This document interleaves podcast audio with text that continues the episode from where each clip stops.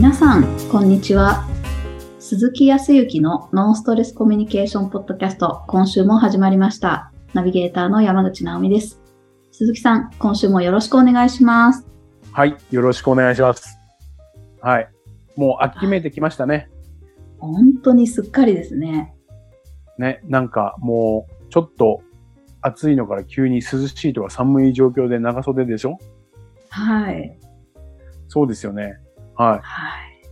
僕もちょっと、あの、沖縄、でも沖縄だけがね、ま未だに30度超えなんですよね。連日ね。えちょっと涼しくなりましたよ。涼しくはなってるけど。ほんと、30度超え。だから、今、ちょうど、本州の皆さんはだいたい、えっ、と、最高気温が20度ちょっとぐらいー、とかね、はい10度になるところもあるみたいで寒くなってきてるようですが、季節の変わり目ですね。ねそう。だからこそですけど、また暖かいところを目指して、はい、観光客の方も多いようですし、皆さん行動し始めてますね。あいい感いじですよ。いいですね、はいなんか行動制限もだいぶ取れてきましたもんね。そうですね。はい。僕はもいありがたいことに、そのいろいろとご依頼をいただいて、えっ、と、沖縄だけではなく、うんと、そう、鹿児島に伺ったり、えー東京にもおちょっとお仕事をいただいて、はい、えー行ったりということで、ちょっと行動範囲が少し広がっているような感じはありますけどね。ああ、なんか、これからですね。そうですね。なんかまた新しいい何か、そう、何かとしか言えないけど、なんか新しいことが始まりそうな予感がしますね。ああ、楽しみです。そうですよ。もう楽しんでいかないとですね、いけないなというふうには思っていてうん、はい。ちょっと楽しんでいきたいというふうには思ってはいるんですけれども、はい。はい。楽しんでますね、でもね。結構楽しんでんな。何かあるのかと思っちゃいました。そう。いや、ちょこちょこ言ったらやっぱり違和感を感じるとか、に、ね、どこまででも人間だから、時にはちょっとこう、もやもやしたりとかっていうのはありますけどね。ああ、はい。そうそう。まあ、そこは、ありがたいことにこういうお仕事をしていて、コミュニケーションであるとか、そうね、自分の自身を見つめるような、こう、ことでお話をお伝えしているから、自分自身もちょっとこう、立ち返るとか振り返ることもできるんで、はい。結構、あの、いい感じですよ。楽しんでますよ。ああ、ね。そう、あの、結構いろいろと聞いてらっしゃる方から直接お話も伺って、あの、前回の私が、その服装の件でいろいろとおご指摘をいただいたりだとかっていうことに対して、自らこう行動してコミュニケーションとかって言ったところも、いや、すごいためになりましたねって言っていただいた方もいらっしゃったり、うん もうそそんな自分の弱いところをさらけ出してるだけなんですけど、って話をしましたけど。はい。皆さんのなんか役に立てればというふうには思ってはいますけどね。はい。はい。やありがたいお話でございますよ。本当いつもいいお話を伺えて、まあ、日常、日はい、日常のあるあるですけどもね。はい。なんか、そういったところで今日は、ナミさんありますか？はい。あの、この前、ちょっとなんか、ぽそっとこう、悩みを、あの、打ち明けられたことがあって、はい。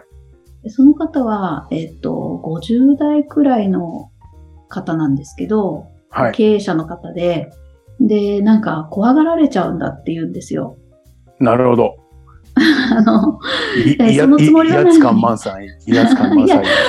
本当に、あの、私はすごい優しい方だなって思っているんですけど、物腰も柔らかいし。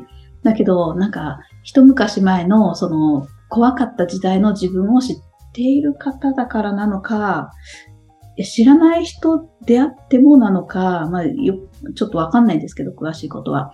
なんか、ちょっと別に聞いただけなのに、いや、なんか怖いですよって言われちゃうんだって言うんですよ。なるほど。そういう実感を持ってらっしゃるんですね。はい。だからか、あの、私と話をさせてもらうときは、もう本当にいつも、あの、嫌な気持ちにならないでくださいね。あの、悪い意味は何もないんですけど、こうですかって前置きをしてくださったりとかするんですよ。ほうほうほうほうほう。そう。だけど、多分なんか自然と接する人から、なんか時々怖いみたいなことを言われちゃうっていうから、いやー、そんな人には見えないのになんかちょっと大変ですねって思ったんです。なるほど。いやー、それ大変ですね。はい。まあ、その方のお顔も直接は見てらっしゃる、あ、見てないので、どういうような方か存じ上げませんが、うんと、そうだな、うん見た感じで怖いって、これ本当に相手が受け取る印象なので、うん、ね。そのやっぱりイメージっていうものがありますから、本当にあのごっついお顔されてらっしゃるのかどうかもわからないけど。はい。あ全然でも、うん、多分ね、意識的に、うんと、そこにこう、自分自身の目がいっているっていうことは、ちゃんと気づいていらっしゃる。ね、さすが経営されてらっしゃる方だから自己分析というか自分のことが分かってらっしゃるから、そこはやっぱ素晴らしいなとか、相手に気もちゃんと使えてるなとかっていうふうには思えるんですけど、いかん、でもいいあ、まあ、あるあるですよ。あるあるっていうか、ちょこちょこ聞きますよね。怖がられるって。あ、そうですかそうそうそう。はい。どう、なんかこう怖がられるんですよね。っていうふうに。はい。えー、なんででしょうね。なんか、って思って。そうですね。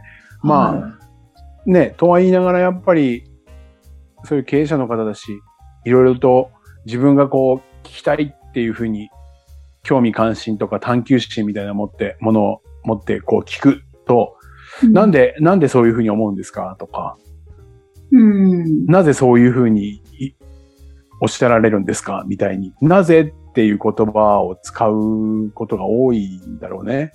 はいはい。ね。そうだと思います。うん。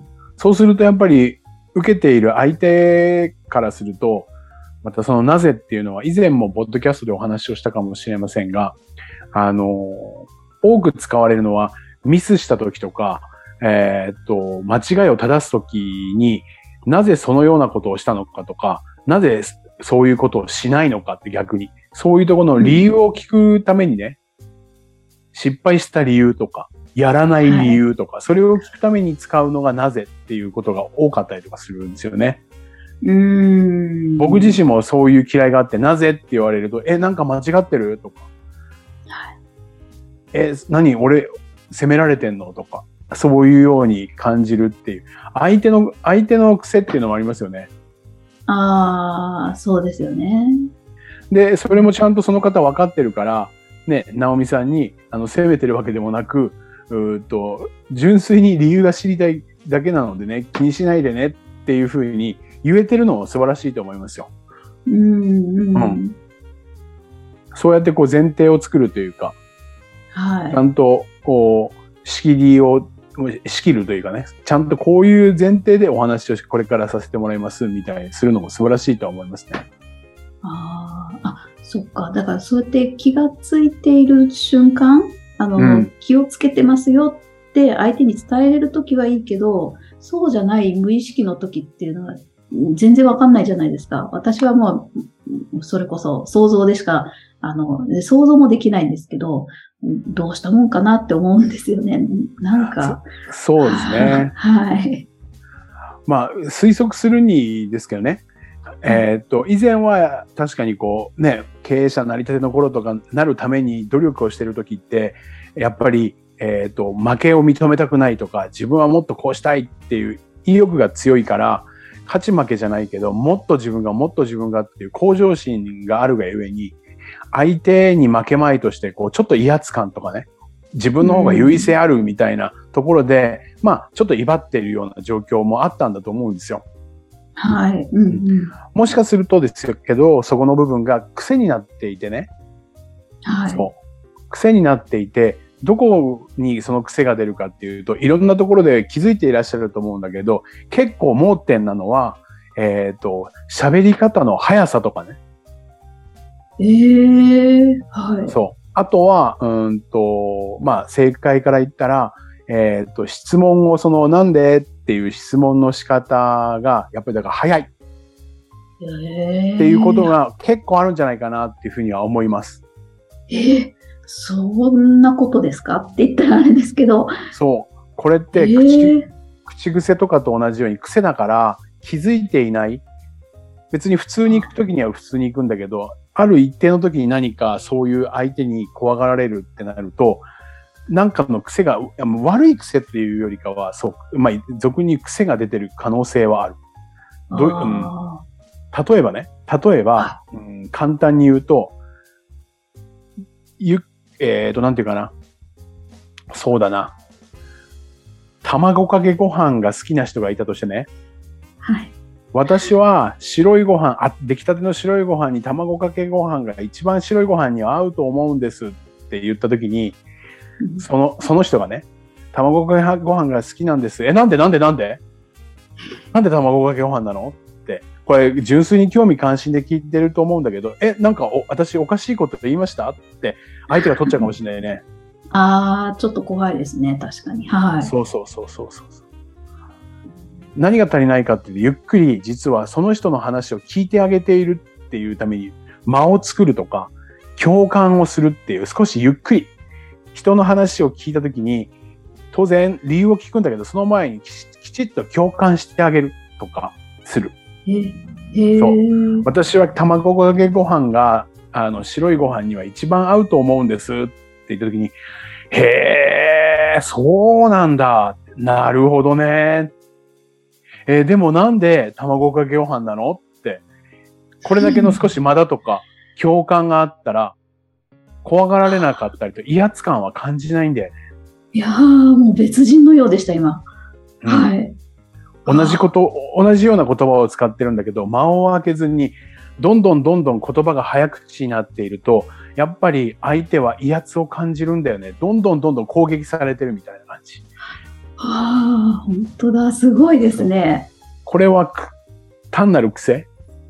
ああ。まあ、えーそうそうそうということが、あの、僕も、えっ、と、印象力の調査であるとか、印象をこう、よりいい形でね、はい、伝えていく。自分の思いをきちっと伝えていくためにはどういうようにしていったらいいのかっていう中の表現力を印象といって、表現力を変えていくと、相手の伝わり方が違いますよっていうことを、はい、今もさせていただいて、ちょこちょこといろいろとやらさせていただいてるんだけど、そこで出てくるのが、この怖がられるっていう中の表情自体もありますよ。はい。表情、目の表情とかもあるけど、実は口調、声のテンポとか、はい、あとは高音、低音とかもあれば、あとはそのゆっくりとした間の取り方っていうのはすごくある。へえ、んなるほど。で、高音、そう、高音、低音とかっていうのは自然に自分の持ってる声なので、なかなかそこを意識しても難しいかもしれないけど、相手の話を聞いたときに次に理由を聞きたいなとかって思う前に、何に関しても少しゆっくりと丁寧に話を聞こうっていう意識をするだけで聞いていることだからね。はい。ゆっくり喋ろうとかということよりかは、あゆっくりー丁寧に相手の話を聞こうの方が、聞き、あの、やりやすかったりとかする。ええうん。だって喋ってないから。喋ってるとどんどんどんどんこうやって喋っていくんでスピード上がっていくけど、喋ってないから、うんん、なるほど、へーっていう言葉も限られてくるし、それをゆっくりやるだけで、相手は何かっていうと、なんで威圧感を感じないかっていうと、へーとか、はあ、なるほどっていうことで、相手は少なくとも認めてくれているっていう肯定的に受け止めるから。ああ、言われてみれば、はい。うんさっきの状況だと、ね、卵かけご飯が好きなんです。なんで？なんでそこが、なれななんでそれが好きなの？理由を教えてっていうことは、あそう、受け止めてくれていないっていうことは何かっていうと、否定的に取られるっていうことだから怖がれるとか、っていうところになんかイコールになるんじゃないかなっていうふうには思いましたよ。うわこれはすごい、なんかほん、こんな些細なことなんですねっていうスピードって最初におっしゃられて、え、うん、そんなことですかって思ったんですけど、全然違いますね。面白いね。ちょっと相手の話が終わった時に、はい、へえ、そうか、なるほどねっていう、へえ、そうか、なるほどねとか、言葉を間にきちっと入れてから理由を聞く。わあ、これは癖、あの、多分聞いてらっしゃる方も、いろんな人が、こう、ポンポンポンと浮かぶと思うんですけど、私にも、うん、あ、その癖、早い反応の癖のある方をゆっくりしてくれて、すごく自分が安らげる方、多分、うん、そこですごく違ったんですね。うん、だと思うんですよ。で、これはね、そうそうそう、ごめんね。僕の方が威圧的なんだけど、あの、そこの上手なのは、あの、このポッドキャストを聞いていらっしゃる方は、多分みんな、うんうん、あの、そうそうって多分今この後うなずくと思うけど、ナオミさんはだからそこが上手。共感が。ほらこれこれ、うわー。嬉しい。ああ。そう。だからこのポッドキャストがなぜ持っているのかって言ったら、ナオミさんの共感で持ってるところあると思いますよ。いやいやいや、大げそんな、そんなもう恐縮すぎます。ええー、そうなんですね。そう。